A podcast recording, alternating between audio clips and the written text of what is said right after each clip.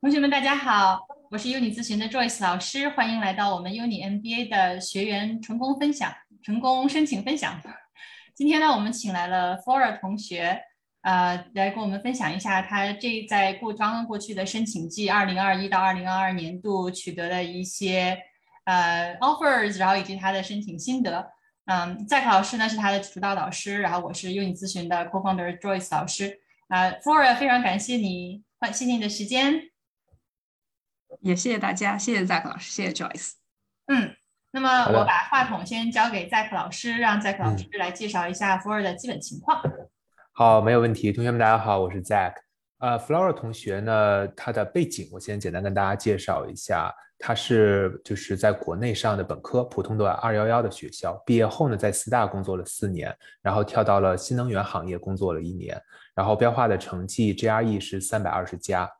嗯，在与我们合作申请的四所学校当中呢，分别是 LBS、Berkeley Haas 和 Kellogg 以及 Duke Fuqua 这四所商学院。嗯，Flora 同学呢很开心，当初是拿到了所有这四所学校的所有的面试的邀请，然后在最终收获的录取当中呢，Flora 同学最终选择了去 LBS 去去读呃他的 MBA，因为他一直还是非常非常 向往欧洲的，好吧？所以接下来呢，我们会。呃，利用这样的一个机会呢，跟 Flora 同学一起来回顾一下他整个的申请历程。那么，Flora 同学，呃，第一个问题要抛给你的就是，呃，很多小伙伴目前还在决定要不要申请。那你回顾一下当时为什么要呃做出选择读 MBA 这样的一个决定的？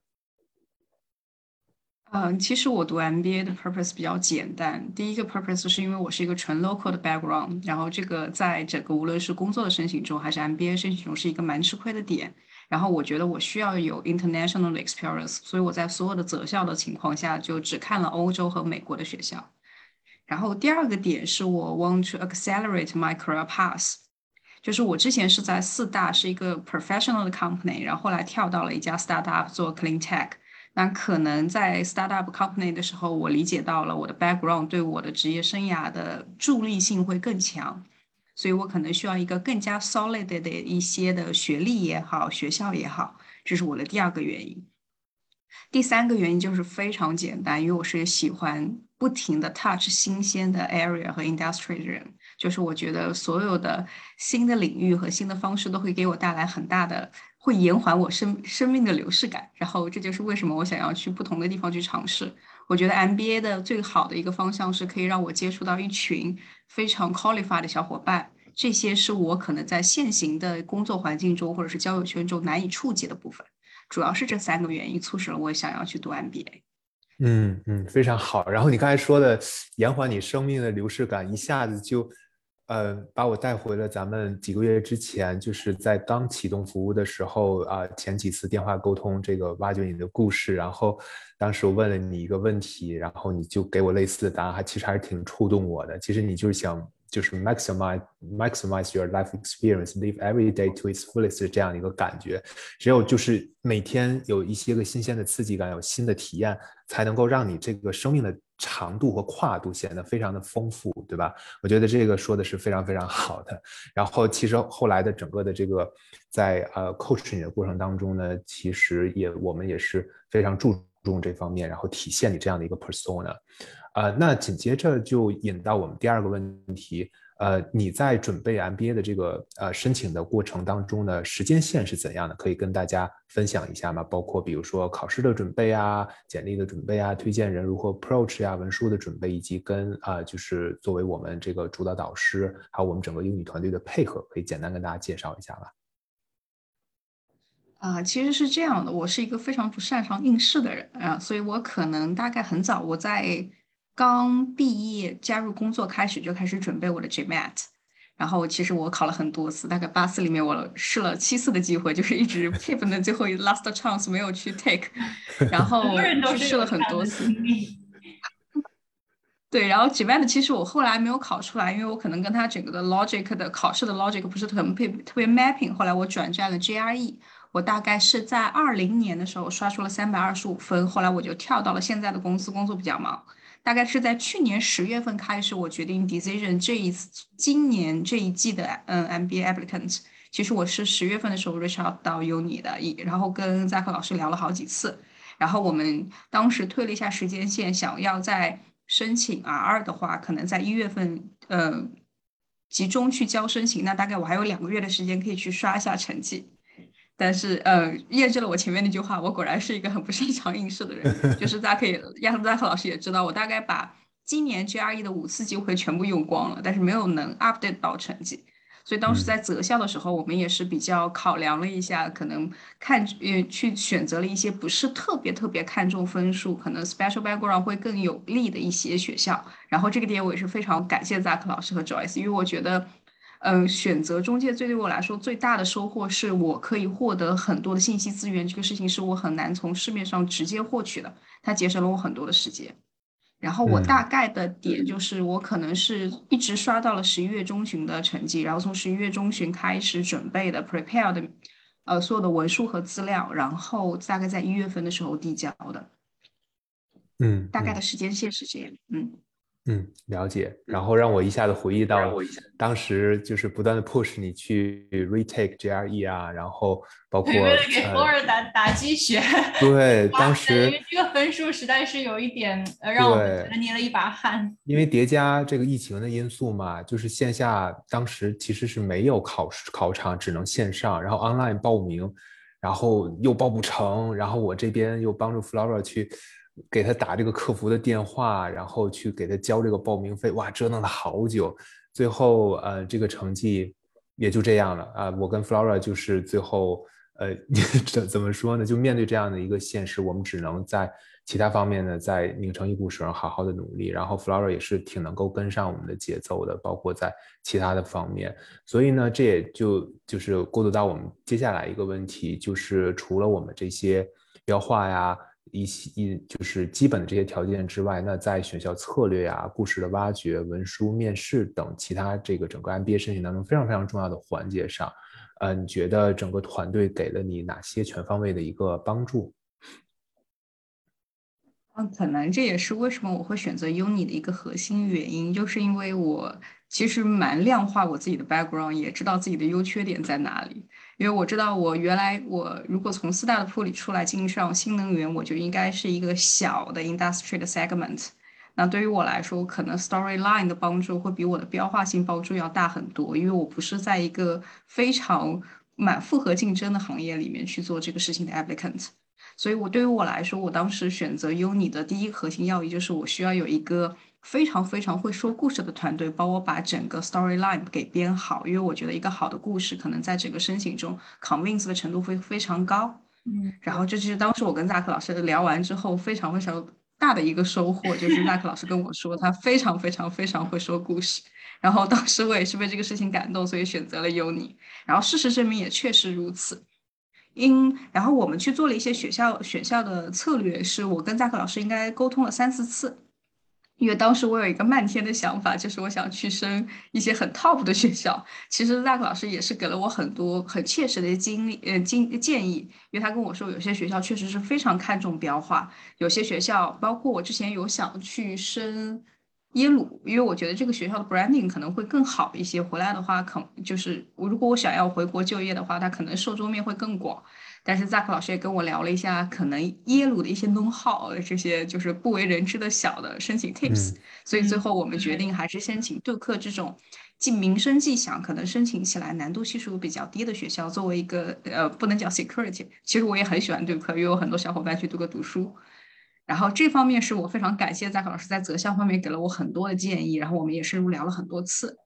然后第二个方面就是关于难度的这个大小，我觉得是就是像我们团队啊，在课老师带领我们做了一系列的这种研究，就是去根据历史的数据看一下学校录取的这个偏好。所以这样研究下来，有些学校就是哎，你就看基本上没有什么例外，全都是高分高 GPA 这这这样的学，就是偏重学霸型的这种选材。然后有一些学校可能会更强调这个多样化，然后会真的就是嗯。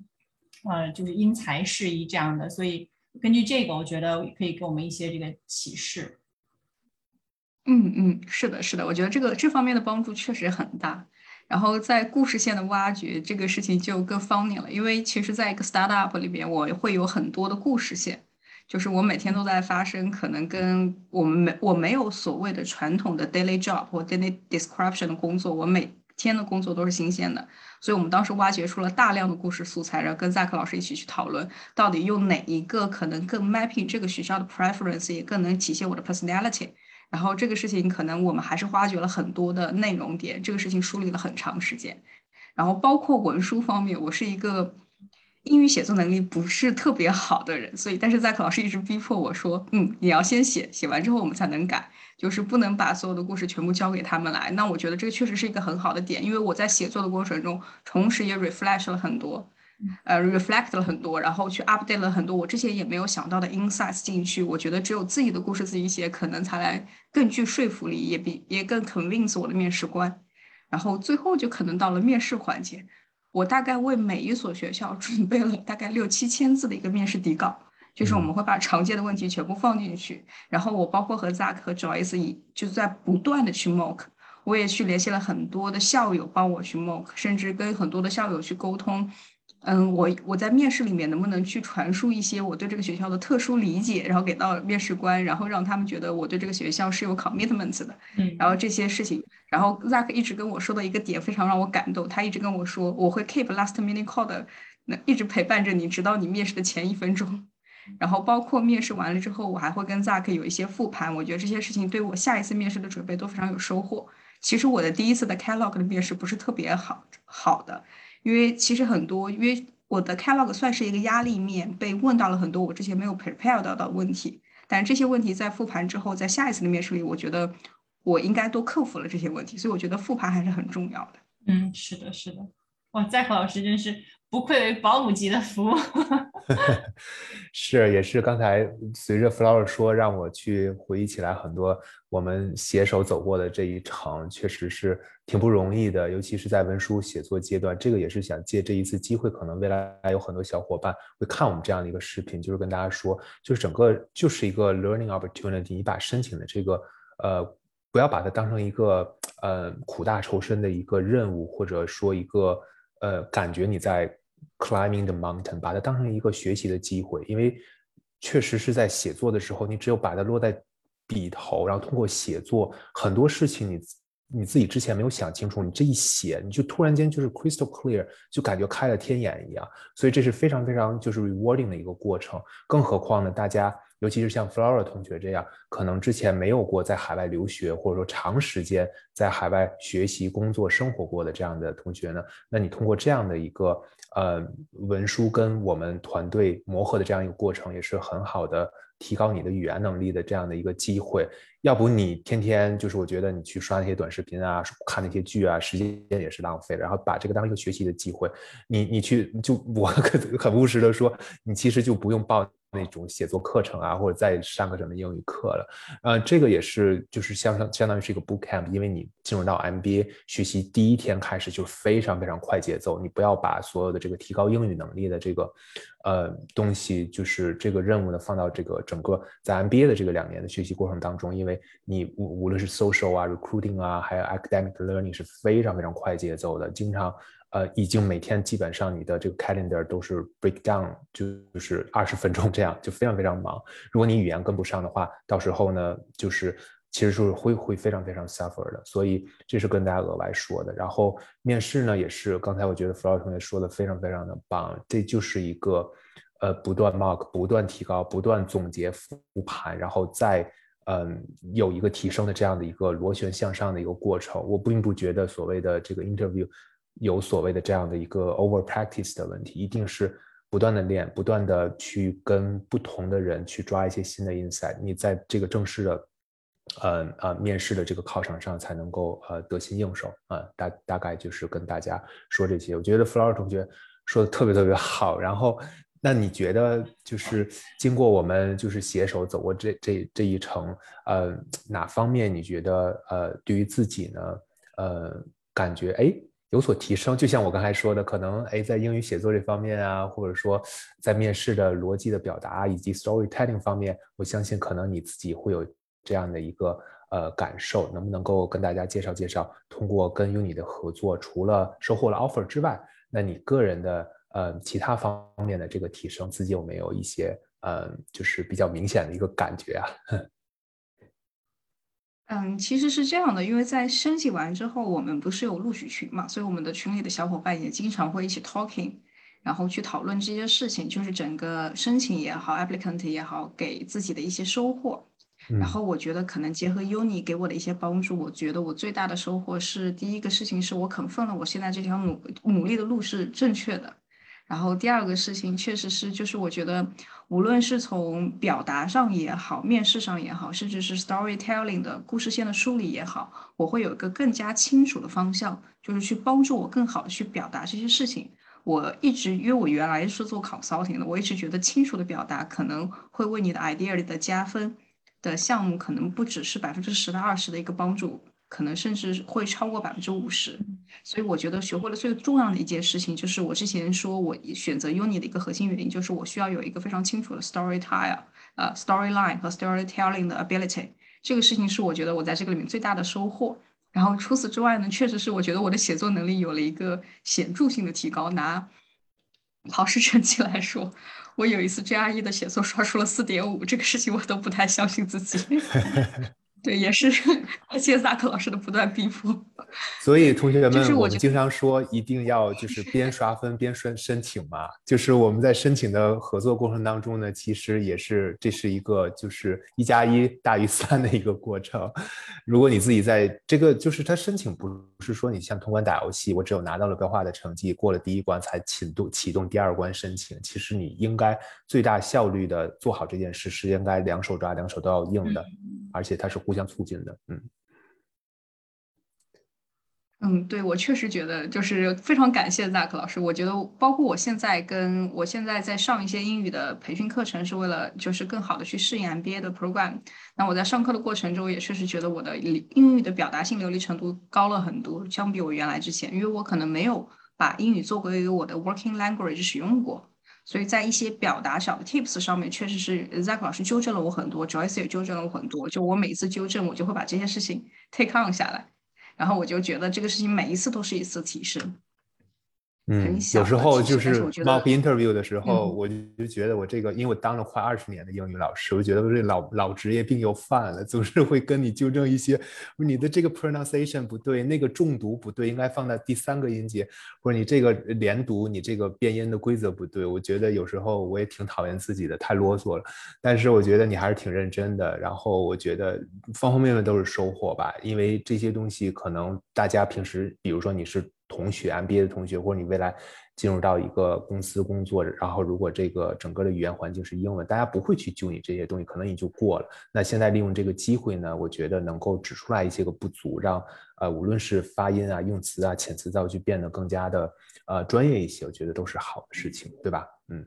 嗯，Flora 的学习能力也特别强，我记得就是呃 Zack 老师你的主导师，我是副导师嘛，所以。咱们两个也是 mock 过几次，我感觉每一次 mock 提出的这些 feedback，你回去之后都有肯定是有 work on it，然后在下一次在那个 mock 的时候，我就明显的能感觉到你的这个进步。